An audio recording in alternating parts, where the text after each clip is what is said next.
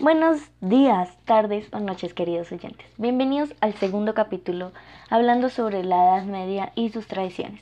El día de hoy tenemos a María Alejandra, la cual nos va a hablar sobre la rara tradición de las personas al tirar sus necesidades por la ventana.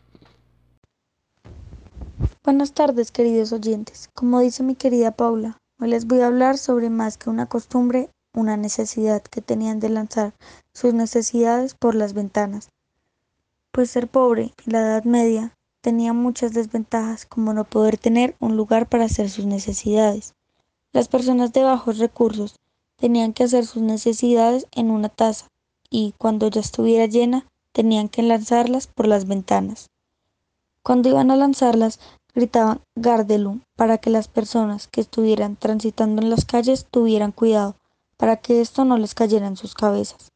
Ser rico tenía ventajas, no muy grandes, pero tenían una choza con un hoyo para ahí hacer sus necesidades.